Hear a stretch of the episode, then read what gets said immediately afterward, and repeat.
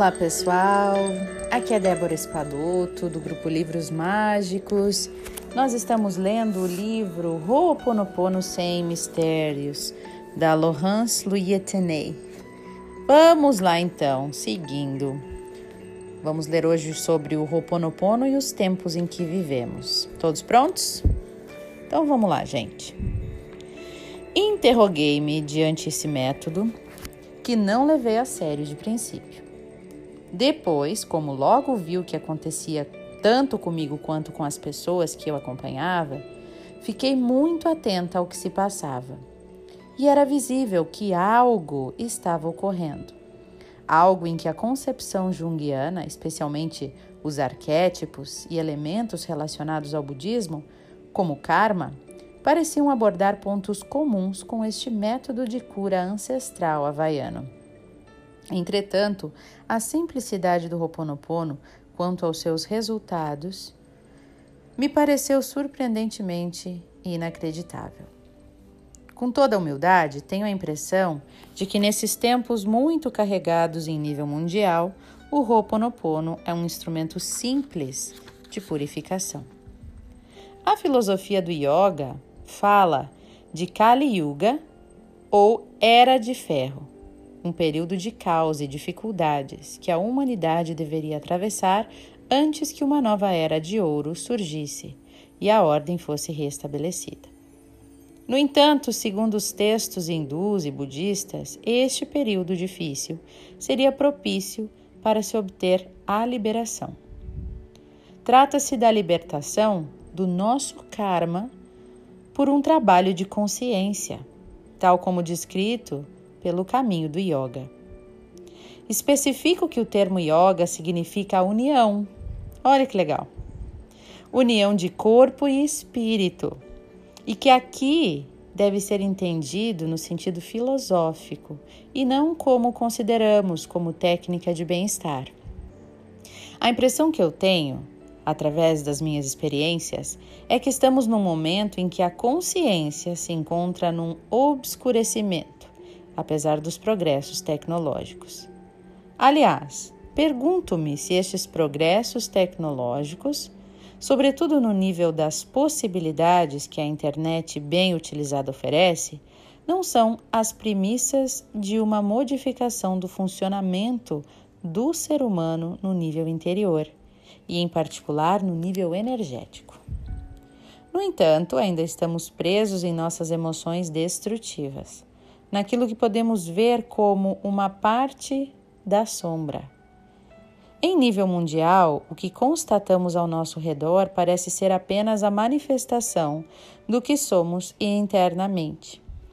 A mudança só pode ser realizada por cada um de nós e em cada um de nós.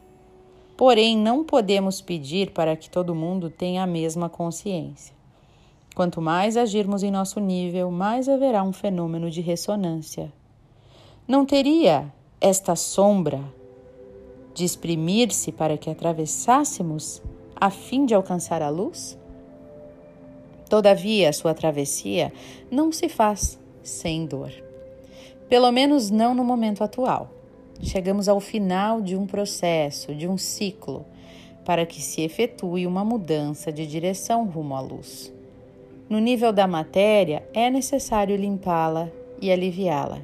E esse trabalho só pode ser feito com uma purificação das memórias celulares em nível individual. Com frequência, paramos diante do aspecto psíquico das coisas. Para mim, parece existir outro nível, de que fala a física quântica também, que é cada vez mais evidente no nível do indivíduo. É nele que o trabalho das memórias celulares, que eu chamarei de memórias espirituais, deve ser feito. Dar um sentido à vida me parece necessário e importante, mas passar anos repisando o porquê do como, a fim de compreender o que não está bom, não vai nos libertar. Parece-me importante agir, e para que o movimento se realize, libertamo-nos de nossos entraves e problemas em suas raízes espirituais. Ouso hoje fazer essas propostas com um recuo de anos de trabalho terapêutico no caminho analítico e psicocorporal, bem como de uma formação junguiana e psicocorporal.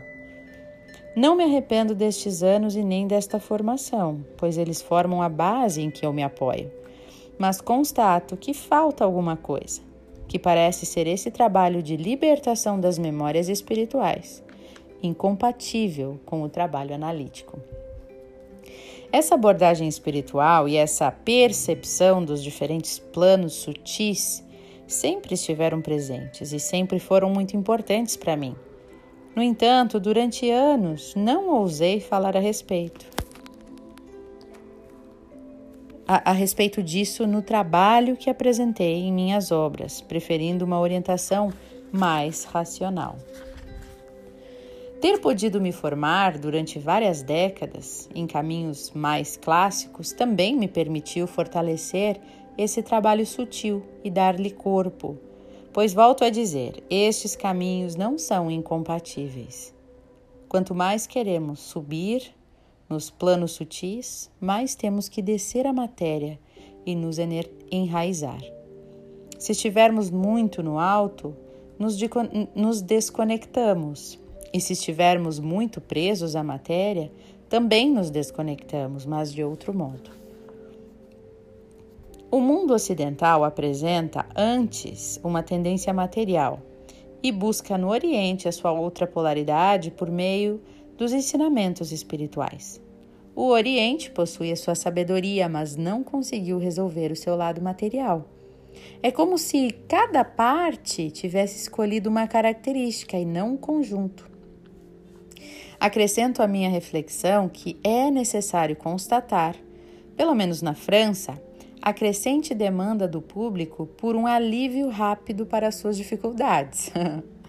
Se não existe varinha de condão, esta constatação certamente me parece revelar a necessidade, urgente, eu ousaria dizer, de um trabalho nestes planos.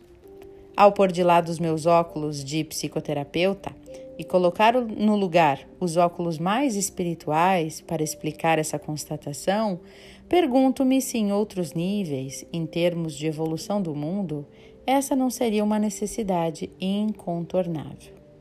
A física quântica explica os fenômenos energéticos, fenômenos esses que o yoga, o tai chi, o qigong e as artes marciais conhecem e utilizam há milhares de anos mas que ainda são considerados marginais, esotéricos e assim por diante. Creio que estamos entrando numa era em que tudo o que é da ordem do sutil, especialmente em termos de energia, se tornará cada vez mais conhecido, mais utilizado, mais desenvolvido. A psicologia energética e as técnicas de cura espirituais já são as belas premissas que permitem levar ao conhecimento de um grande número de pessoas a existência de campos vibratórios e a sua utilização. E essas ferramentas, sobretudo a psicologia energética, são consideradas uma novidade, mas veiculam princípios tradicionais e me parece importante não esquecer este fato. O mundo não é diferente de antes no que se refere ao seu funcionamento. O que muda é a consciência que nós temos dele. E essa consciência passa pela descoberta de técnicas que às vezes se tornam moda. Porém, como utilizá-las? Serviriam a uma verdadeira mudança interior? Isso depende apenas de nós e do que fazemos com elas. Seja em nível pessoal, familiar, nas empresas, seja em nível de governo ou da natureza, percebemos um mal-estar uma perturbação. Tudo está unido. É o princípio da interdependência, muito conhecido do budismo. O Ho'oponopono nos oferece uma oportunidade de agir em nosso nível, de maneira simples, em ligação com a nossa essência divina, para o nosso bem e para o bem dos outros. Depois de passar muitos anos tentando mudar os outros, temos ao alcance da mão um método simples e poderoso para mudar e nos alinharmos com a nossa divindade. A lógica parece derivar disso. Quanto mais purificarmos nossas memórias, tanto mais nos perdoaremos, aceitaremos os outros, compreenderemos que as diferenças são riquezas e permitiremos o surgimento de outro espaço. E para encerrar, a nossa florzinha da sorte.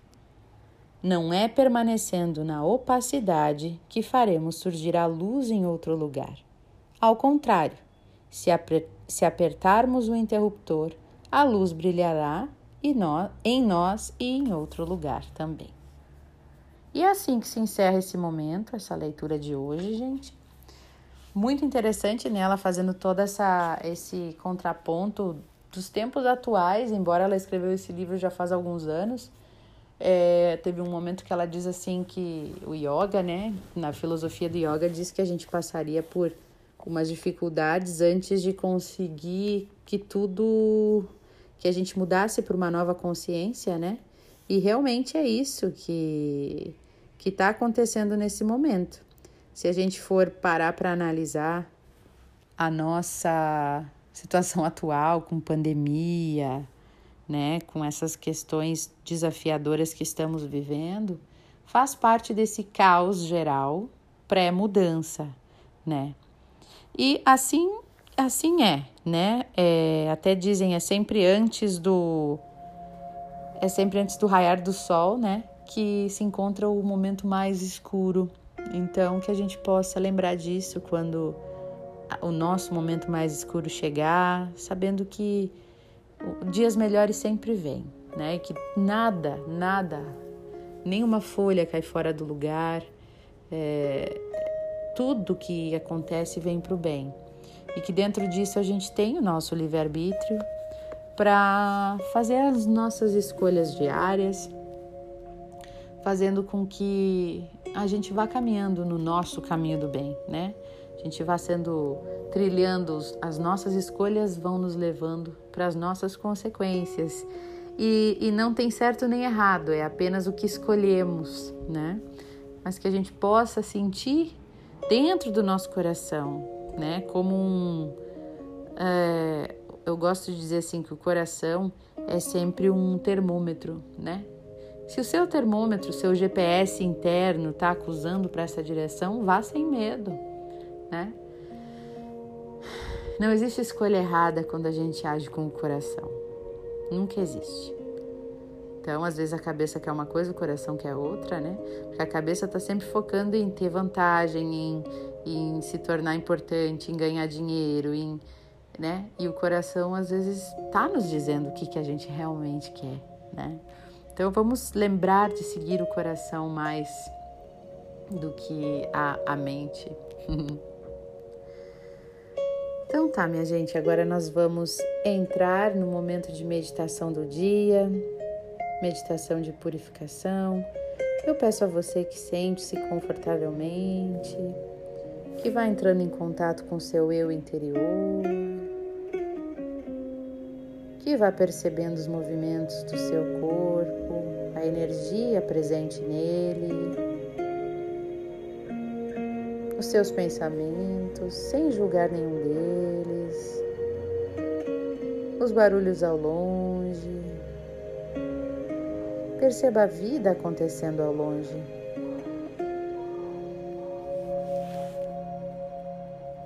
Respire. Nada pode tirar a sua paz, a não ser que você permita. Querida Divindade, Criador de tudo que é,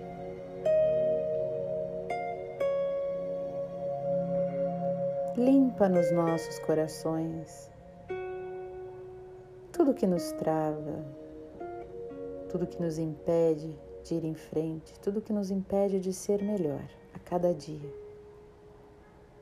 tudo que nos impede de seguirmos o nosso coração.